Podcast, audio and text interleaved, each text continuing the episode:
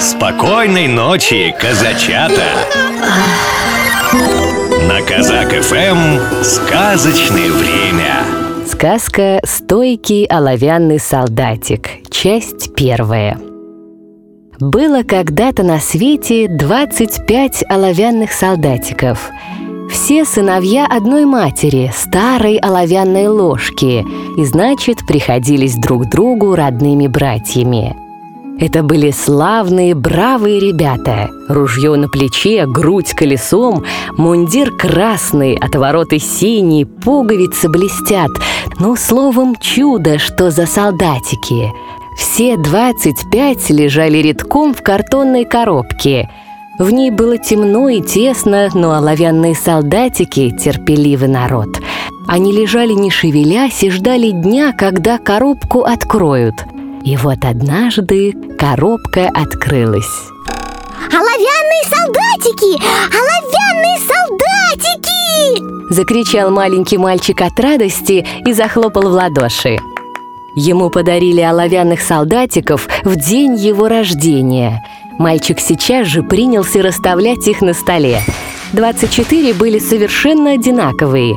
Одного от другого не отличить – а 25-й солдатик был не такой, как все. Он оказался одноногим. Его отливали последним, и олова немного не хватило. Впрочем, он и на одной ноге стоял так же твердо, как и другие на двух. Вот с этим-то одноногим солдатиком и произошла замечательная история, которую я вам сейчас и расскажу. На столе, где мальчик построил своих солдатиков, было много разных игрушек.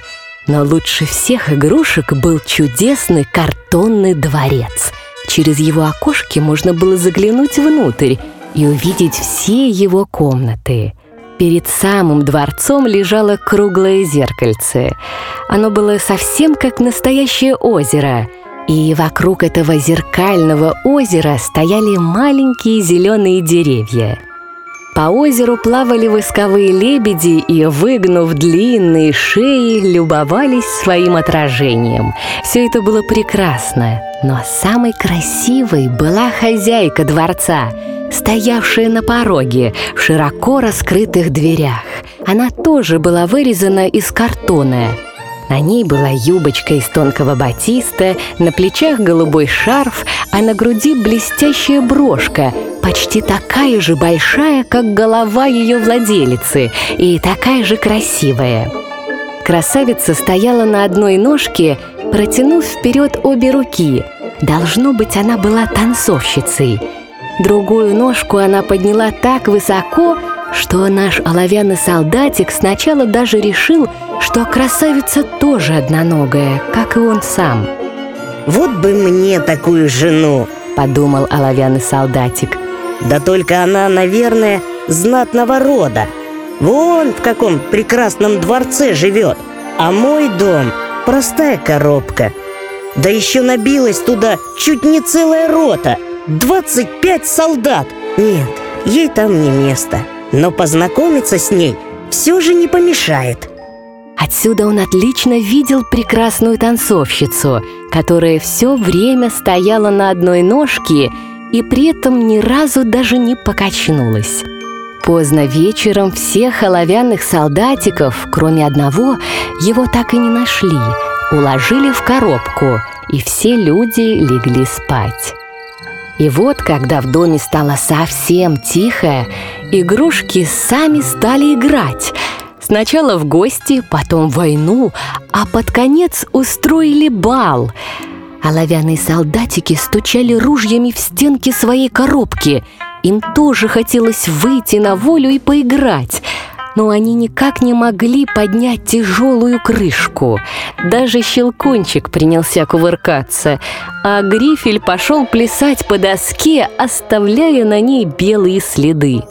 Поднялся такой шум, что в клетке проснулась канарейка и начала болтать на своем языке так быстро, как только могла, да притом еще и стихами – только одноногий солдатик и танцовщица не сдвигались с места.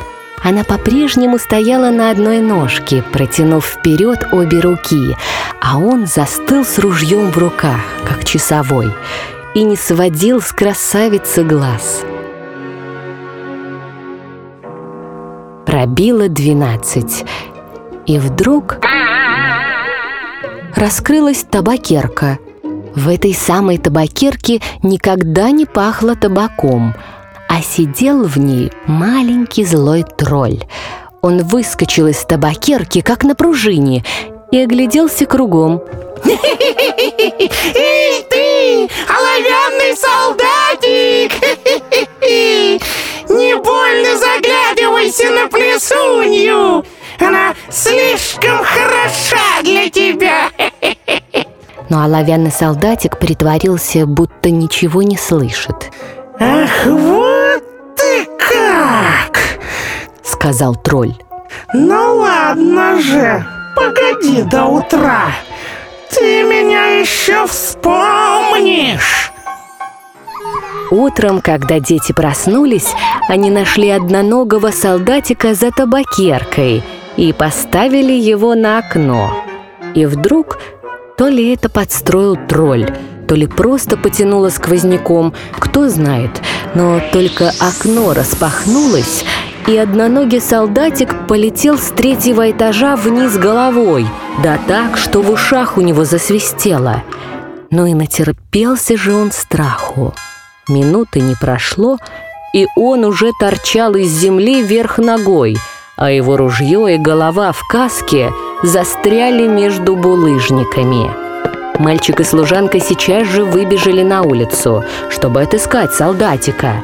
Но сколько ни смотрели они по сторонам, сколько ни шарили по земле, так и не нашли. Один раз они чуть было не наступили на солдатика, но и тут прошли мимо, не заметив его. Конечно, если бы солдатик крикнул «Я тут!», его бы тут же нашли. Но он считал непристойным кричать на улице – ведь он носил мундир и был солдат, да притом еще и оловянный. Мальчик и служанка ушли обратно в дом. И тут вдруг хлынул дождь. Да какой сильный, настоящий ливень! По улице сразу же расползлись широкие лужи и потекли быстрые ручьи.